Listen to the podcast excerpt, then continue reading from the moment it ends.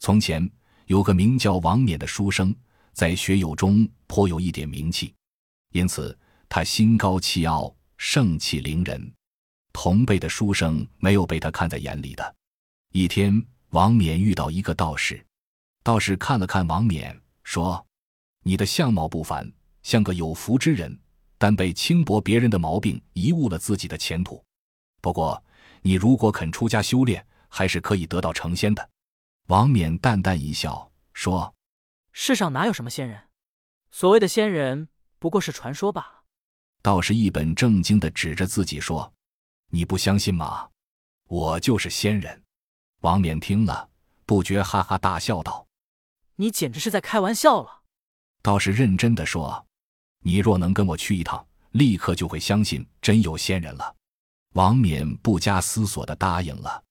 于是道士把手杖夹在两腿中间，让王冕也学着他的样子架牢手杖，并嘱咐闭上眼睛，然后喊了声“起”，顿时。王冕只觉得身体轻如鸿毛，两耳风声呼呼，好像鸟儿飞向天空。他们正飞行中，只听到是喊了声“停”，刹那间，两人便落到了一座像王宫一样豪华的宫殿大院里。这时，王冕感到自己好像处于虚无缥缈的幻境之中，心想：这个道士果然是位仙人。道士领王冕走进一座大殿。指着那金碧辉煌的宫殿说：“这里便是仙人的住处。待会儿崔真人举行盛宴，你就可以见识见识列位仙人了。”道士领着王冕走出宫院，去拜见众仙人。不大一会儿，各路仙人或骑龙、骑虎，或跨鸾凤，各自空中冉冉而来。众仙人落座之后，道士把王冕介绍给大家。仙人们听说王冕来自人间，一一拱手问候。表示欢迎。饮酒中间，一位仙翁说道：“今天崔真人召集我们在此盛会，请各位都拿出乐器演奏一番，助助酒兴吧。”众仙人欣然同意，一起拿出乐器演奏起来。众仙奏罢之后，一位仙女在一件既像琴又像筝的乐器旁坐下来演奏。那仙女轻轻拨动丝弦，悦耳的声音在大殿中回旋。王冕听得如痴如醉，抬头望见那位仙女，长得容貌艳丽，体态轻盈，爱慕之情油然而生。他想：我若能得到这位仙女为妻，也不枉此一行。正当王冕想入非非的时候，那位仙女演奏完毕，与众仙人致以告别。王冕怀着恋恋不舍的心情，目送仙女驾云而去。仙女走后。王冕呆坐在房间里，闷闷不乐，好像失去灵魂似的。道士问他有何心事，王冕只好把爱上仙女的想法照实告诉了道士。其实，道士早已看出王冕的心思，无可奈何地说：“我一心想帮助你从尘世中解脱出来，乃知你凡心不死，到此又生邪念，看来你是成不了仙人了，只好送你回去吧。”道士让王冕坐在大殿台阶前的一块石头上，闭上眼睛，然后用佛尘抽了一下石头。只听“嗖”的一声，那块石头拔地而起。王冕紧紧地抱住石头，只觉得身体悬在空中，如同腾云驾雾一般。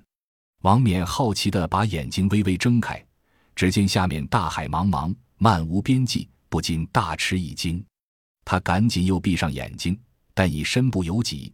随着石头掉进了大海里。正当王冕在海里拼命挣扎、大声呼救时，只见一个女子驾着一叶小舟飞速向他划来。小船划到近前，那女子把王冕救了起来。王冕感激地谢过女子，而后又问她家住何方。女子笑笑说：“我家就在这附近的岸边。公子若无去处，不如随我到家里去吧。”女子说罢，轻轻一划，船行如飞。不一会儿就靠了岸，王冕上岸一看，不远处有一座院落，楼阁建筑奇特壮丽。女子介绍说：“这就是我的家，咱们去吧。”女子把王冕领进家门。这时，从里面走出一位五十多岁的老人。女子介绍说：“这是我家主人黄文若。”接着，他又把王冕落水得救的情形向主人讲了一遍。主人和王冕拱手相见。主人客气地把王冕让进家中落座，并很有礼貌地问起他的身世。王冕答道：“我乃中原才子，是一位道士邀请我去做仙人，我不愿隐身于道门，才会落得在此新会。不知这是什么地方？”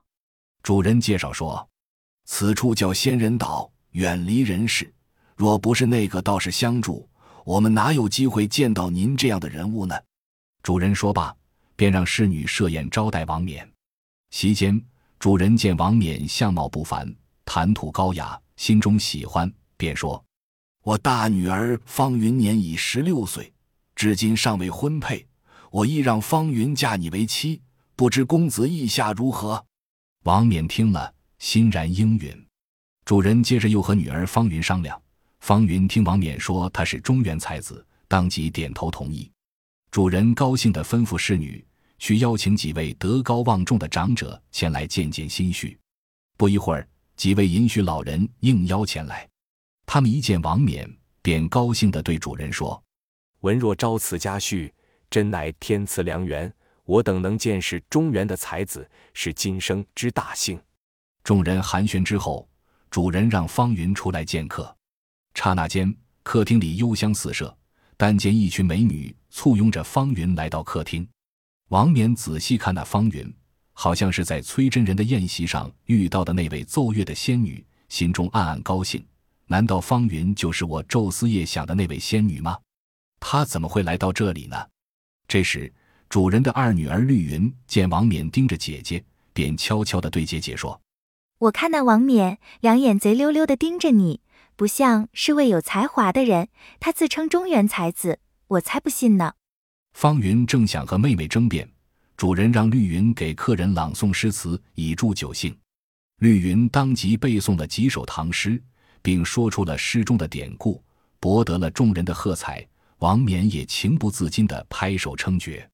主人接着对王冕说：“公子既然是中原才子，杰作一定不少，能否吟诗一首，让大家欣赏一番？”众人异口同声地说：“对对。”我们仙人岛远离中原，请公子朗诵几首，让我们开开眼界。王冕根本没把众人看在眼里，也不推辞，遂吟诗一首，其中有这样两句：“一身胜有须眉在，小饮能令快累消。”随后，他私下里看了看，等待人们的喝彩。方云小声对妹妹说：“这上句是说孙悟空离火云洞，下句是说猪八戒过子母河。”众人听了。纷纷鼓掌大笑，接着王冕又吟水鸟诗，刚吟完上句，忽然忘了下句，急得他汗流满面，却怎么也想不起来了。这时，方云向妹妹击过了几句，姊妹俩见王冕呆若木鸡，忍不住的笑了起来。绿云见王冕的窘态，不由起身说道：“我替姐夫接上下句吧。”接着，他把水鸟诗的下句背了出来。并且说出了诗中的典故，王冕不觉羞得面红耳赤，十分尴尬。此时主人生气地看了看二女儿绿云，然后转过身来，请王冕改送他的得意文章。王冕心想：仙人岛远离人世，这里的人大概不懂八股文章，为挽回面子，他便滔滔不绝地背诵起自己拿手的八股文章来。王冕每背诵几句。就见方云附在妹妹耳边低声议论一阵儿，他以为是在暗暗称赞自己，便来了精神，连文章末尾的评语也背了出来。结果一抓，则万花齐落。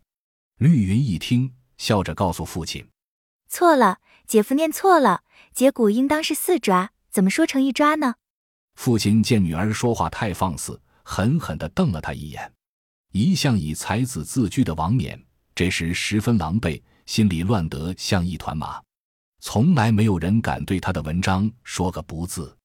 想不到在这里被一个小姑娘讥笑，他一面察汗，一面连声叹气。主人见王冕坐立不安，为了安慰他，便说：“咱们来个拆字游戏吧。我这里先说一个：王子身边无有一点不似玉，请诸位对下句。”众人还没来得及细想。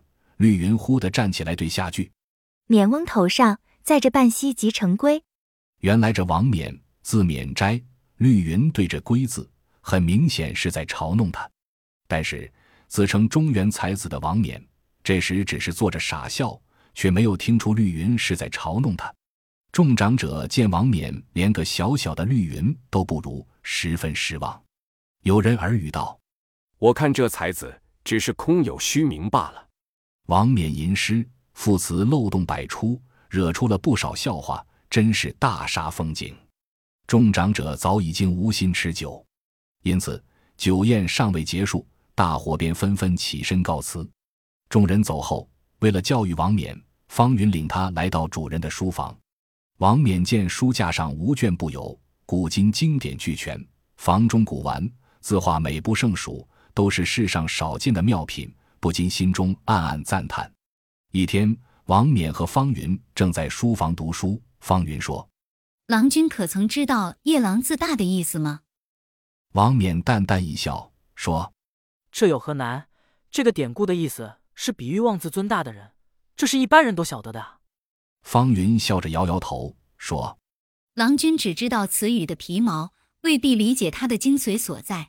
如果真的理解了，也不至于在众人面前出丑了。”几句话击中了王冕的要害。王冕并没引以利戒，反而经常在众人面前吟诗，以显示自己的才华，结果弄得众人都瞧不起他。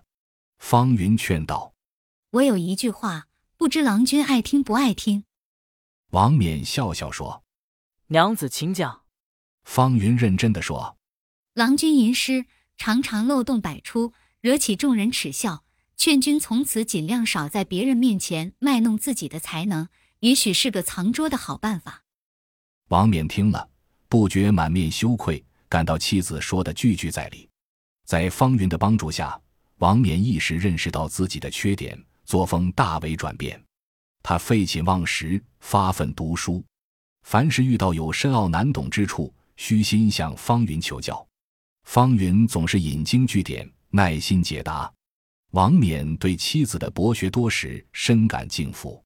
方云对王冕要求也十分严格，又善于诱导，因而不但使王冕很快精通了历代名家的著述，而且还掌握了方云没有学到的知识，成为一个知识渊博的人。一天。王冕见方云在操琴，音调非常耳熟。他走过去一看，那琴童在崔真人处见到的乐器一模一样，心中不禁猜疑起来。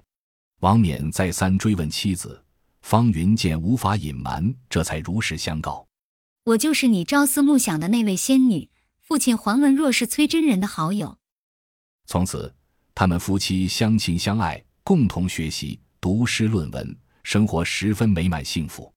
转眼之间，王冕在仙人岛上已经过了半年。